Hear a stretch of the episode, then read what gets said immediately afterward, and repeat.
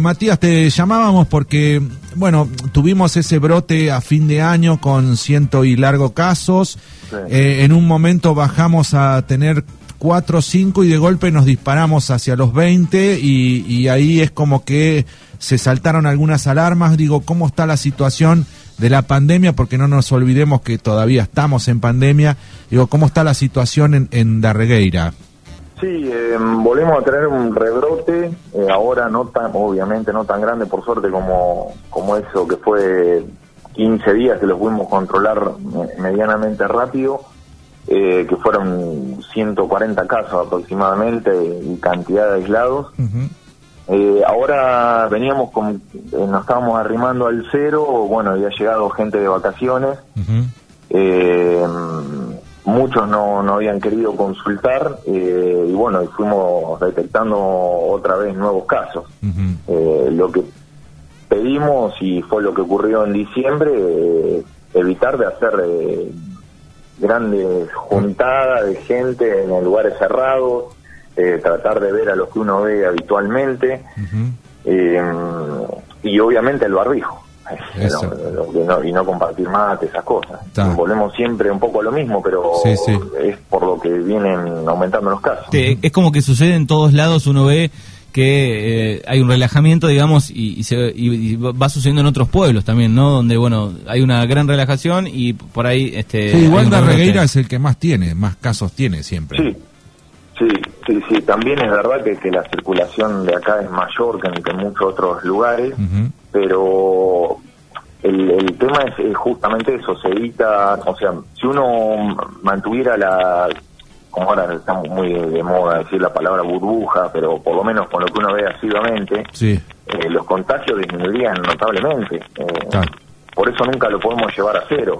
Exacto. Entonces, qué sé yo, la gente que se va de vacaciones va a comer a un restaurante eh, cerrado, Sí. por más que haya un distanciamiento entre las mesas, Sí. que ahí las posibilidades de contagio son altísimas. está. Eh, entonces, eh, por lo menos ir a tratar de, de estar en, en lugares abiertos, eh, siempre con el barbijo, eh, porque bueno, algunos se han contagiado por, por estas situaciones. Está. Vos hablas mucho de la gente que volvió de vacaciones. Ahí notaron que cuando la gente empezó a volver de vacaciones, ahí empezó el aumento, este último aumento.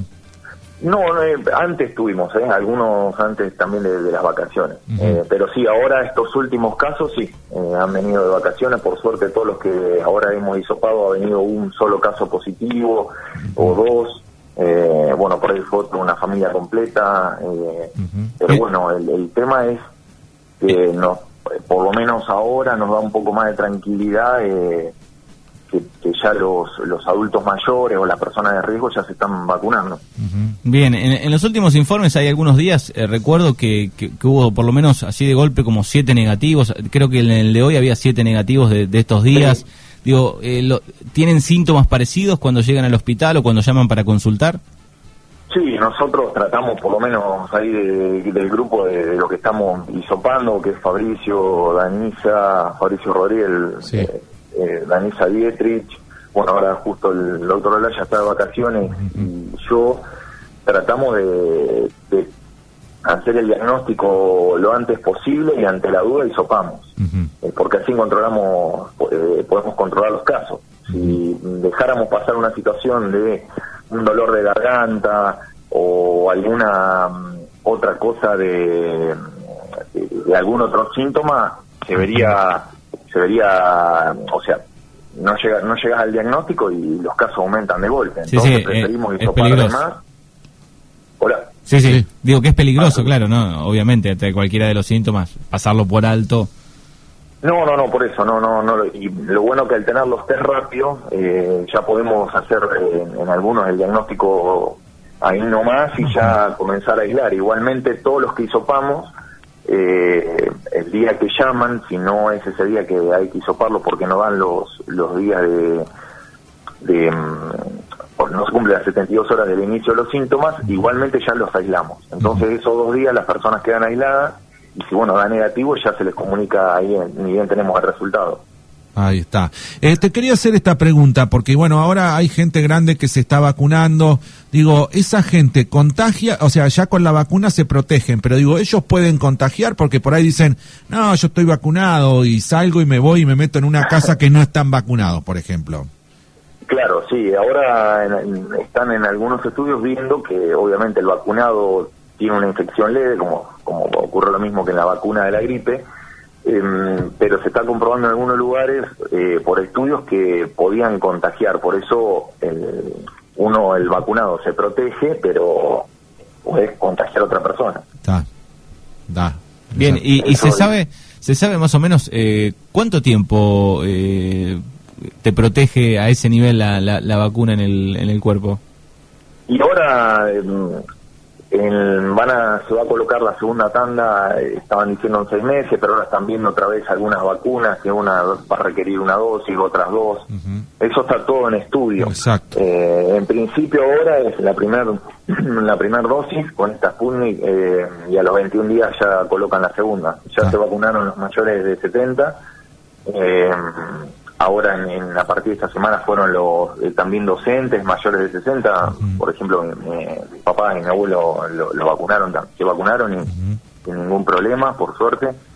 Este, después todo el personal de salud también, la gran mayoría está vacunado. Eh, entonces, eh, ya a partir de los 21 días, de, la, de la dosis de la primera o la segunda, ya... Genera anticuerpo. Empezar a generar anticuerpo. Está. Exactamente. Lo que todavía no se sabe cuánto dura. Por ahora son seis a ocho meses. Cuánto dura si el año que viene se tienen que volver no se sabe porque está todo en construcción todavía. Sí, y también han hecho convenios, por ejemplo, eh, la universidad de ahí de Oxford con el Instituto Gamaleya, creo que es el, Del ruso, el ruso eh, que dieron que, de tratar de hacer una vacuna en conjunto porque se creía, se creía que iba a cubrir más cepas, o se cree, eh, y la idea después sería combinarla, eh, estos son todos estudios nosotros nos van llegando informes de, con la de la gripe, entonces cuando empieza el año vacunarse con la de la gripe A, la gripe común y, en este caso coronavirus. Exacto, todo, todo en una, exactamente.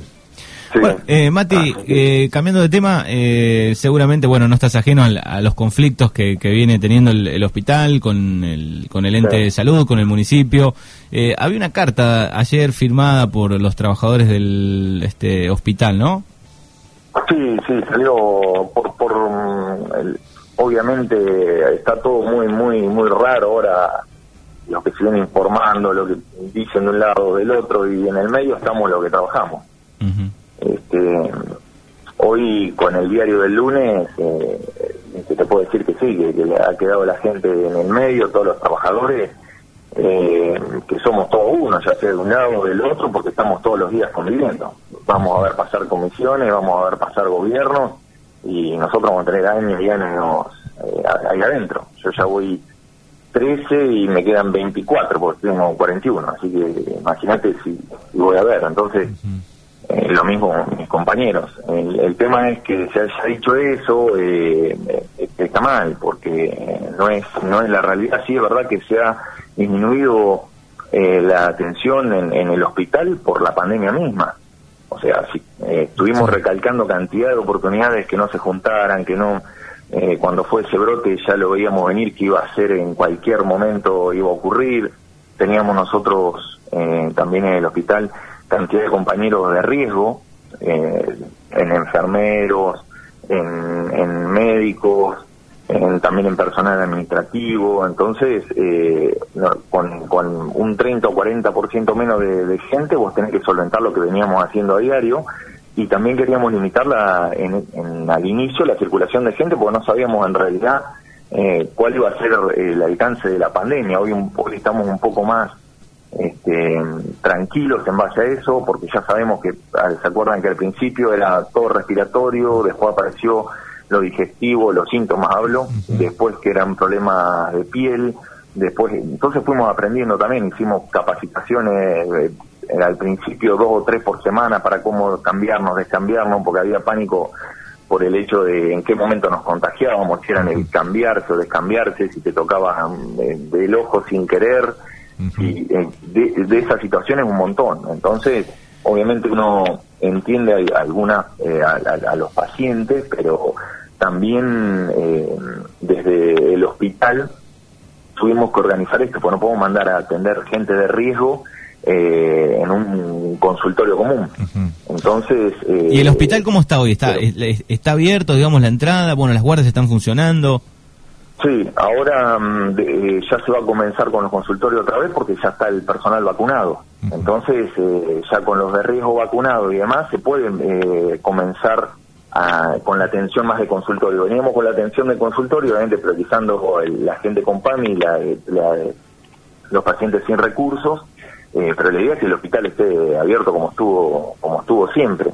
Pero te quería pasar, por ejemplo, unos datos. Nosotros, en, el hecho de ser el hospital limpio del partido y, el hospital de Puan pasaba a ser el que recibía los COVID, eh, se sobrecargaron, se sobrecargaron los servicios por eh, justamente para que nadie se llevara ningún COVID a su casa.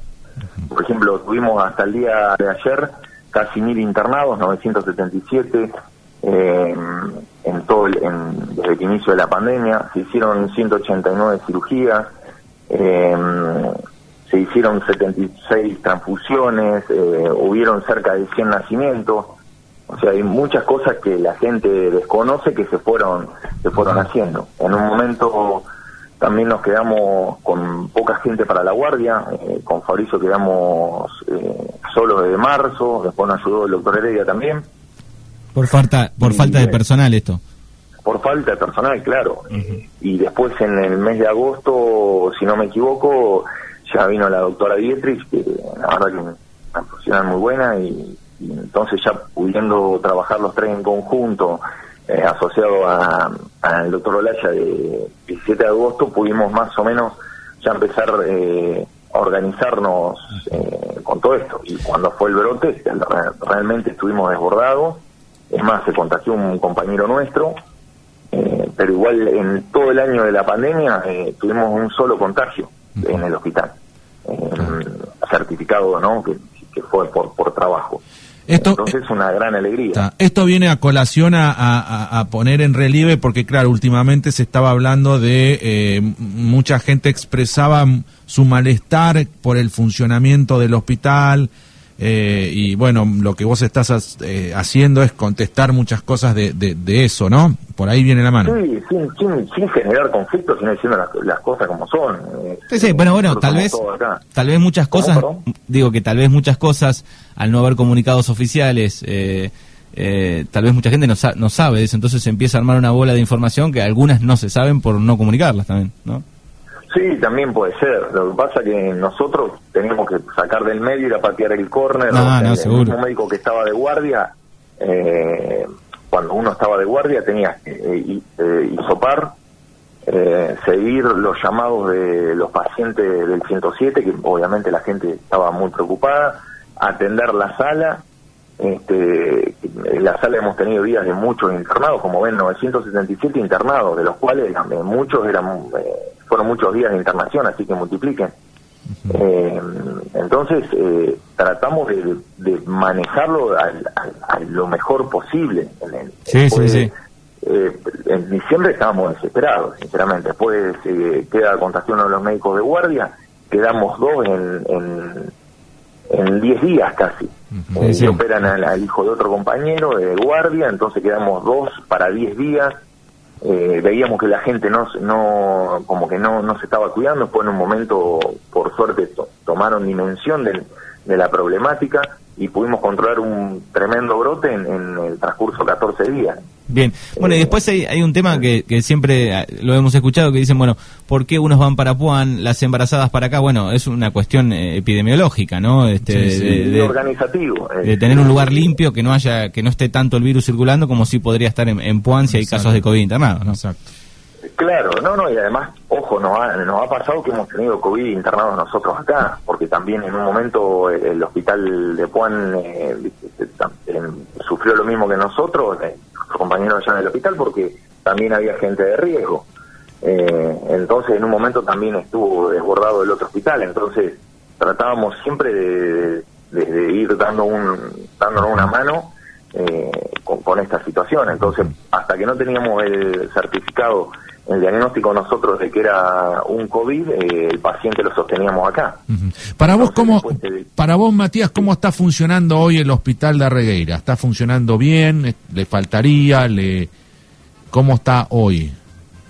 No, hay, hay que ahora ya eh, se podría empezar a recuperar la actividad. Faltan médicos, obviamente, lo, lo, que ocurrió siempre. Vos fíjate que la última que llega es Danisa y Danisa, bueno, no quiero tirar nombres porque a veces la radio o cuando uno habla a veces le puede expresar mal, pero por ejemplo, todos los que hemos venido últimos somos de la localidad. Eh, cuesta traer médicos nuevos. Hemos traído médicos de Carué para hacer guardia, pero el hospital con la con la atención o, demás no, no, no han faltado eh, insumos por, por esa parte. Sí, es verdad también cuando se conformó una subcomisión de con donaciones del, del pueblo, que fue espectacular, se contó lo mismo que se había donado todo Bahía Blanca, tuvimos equipamiento eh, nuevo, de, última generación, eh, la verdad en ese sentido con, con, dinero acá de, la localidad, ¿no? Y eso fue muy bueno y nos daba una tranquilidad, después donaron de Ferro Expreso,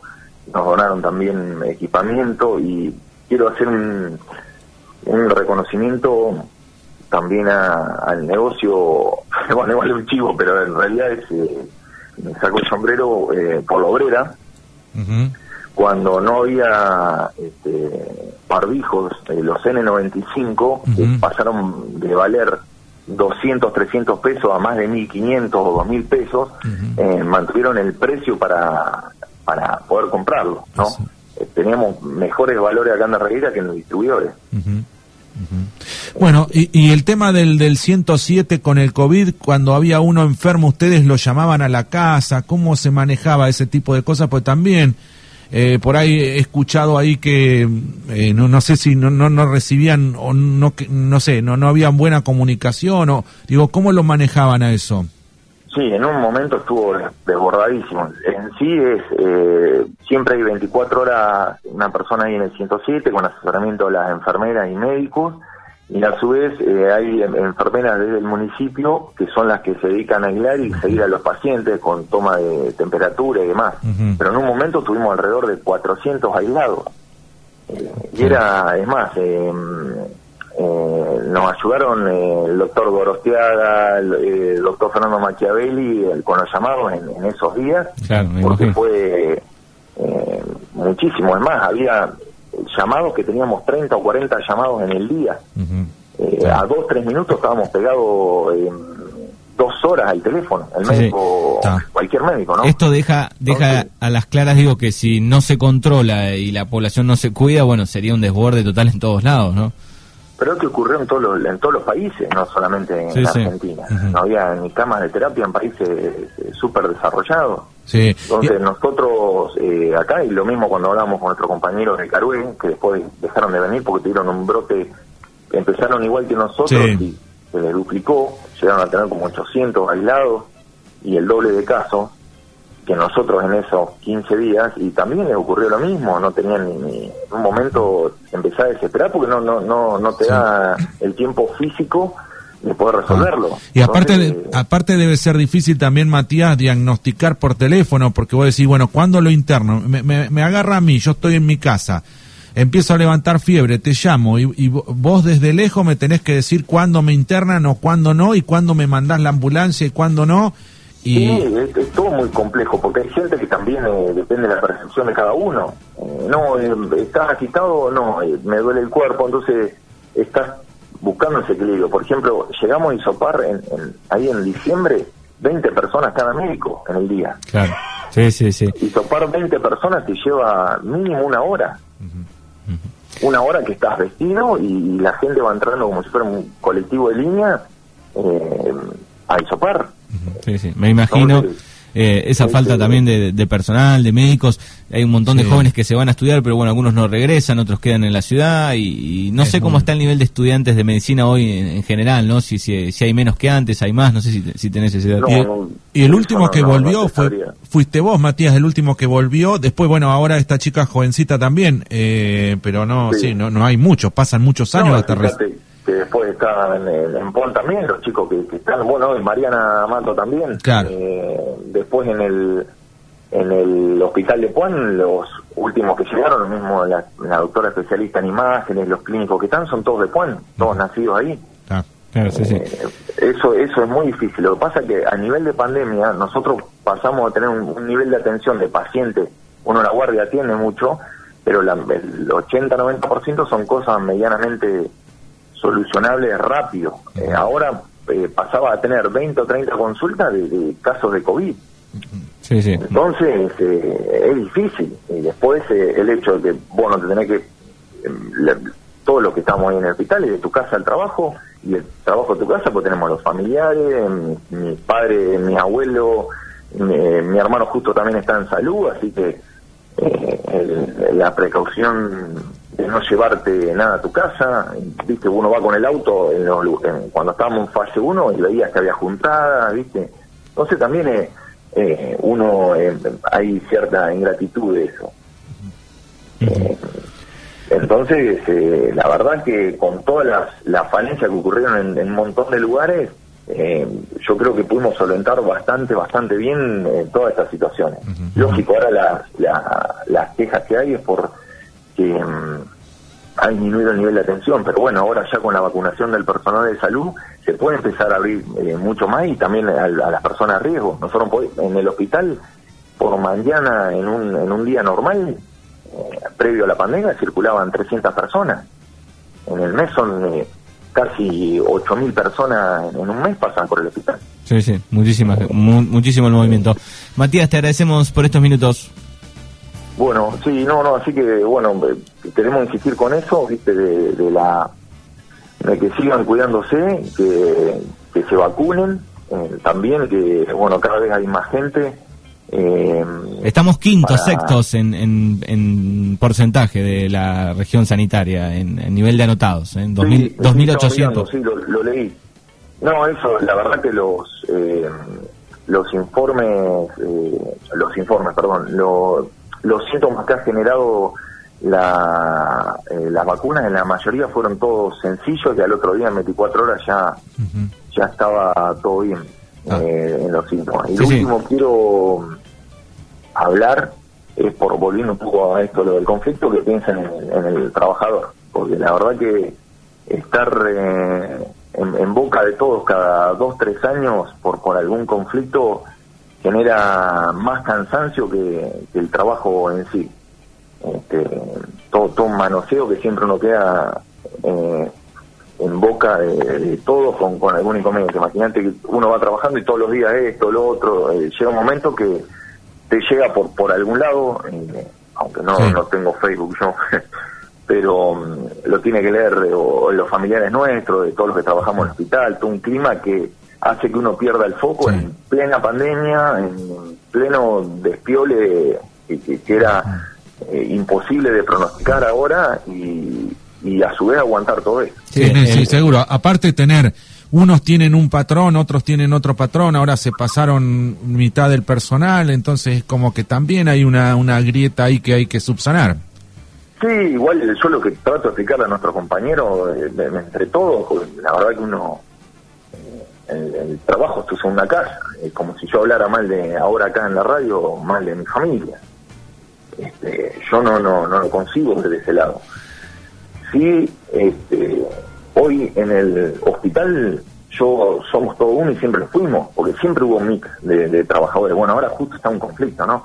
Pero no va a cambiar nada. Siempre trato de, por, por lo menos en mí, ya sea de, de trabajo de un lado o del otro, porque nosotros, como, como te decía hoy, vamos a seguir estando, van a cambiar comisiones, van a cambiar gobierno, nosotros tenemos que seguir atendiendo a la gente, tenemos que seguir manteniendo nuestro trabajo y el hospital como está, o sea, con, con, con falencias, con virtudes, y también el hecho de uno descargar en, una red social lo que se le venga a la mente, eh, eh, y nosotros somos una localidad, ¿no? Que yo le contesto uno de, no sé, de Córdoba, lo que a mí me parece de tal o cual problema. Nosotros acá te cruzás en la panadería, te cruzás en un comercio, en el gimnasio, en el club.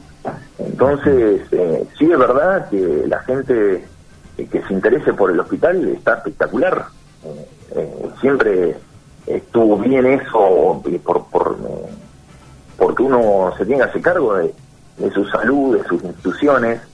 Eh, eso está, está, más que bien. Eh, ahora, de algunos lugares a veces cuesta volver. Entonces, eh, tener eso en cuenta, y, y hoy con el diario del lunes, muchos trabajadores que todo, todo, todo, viste, todo, todo muy tan raro que como que no, no, no, no, no sabía de dónde agarrarte. Sí, sí, debe ser desgastante. Debe ser desgastante, digo, el, el trabajo más que antes, ¿no? La pandemia y, todo el este conflicto, claro, es, entendible. Claro, pero vos imagínate, claro, vos imagínate, yo me contagiaba, eh, a mi hijo recién lo vi en... Este, nos sentamos a comer en septiembre, eh, me parece, o cuando habilitaron. ¿Cómo yo lo contagio? Sí. Son, son, cosas que nosotros tuvimos que revivir. Sí, sí, me imagino el esfuerzo, el esfuerzo que han hecho durante todo el año y bueno, a veces suceden estas cosas. Matías, te agradecemos por este repaso, por estos minutos. Bueno, eh, muchas gracias y siempre le, agradezco a los dos la, la posibilidad de, de, poder por lo menos expresar un poco otro punto de vista también. Exacto, exacto. Bueno, gracias. gracias. Gracias, Matías. Chao, un abrazo.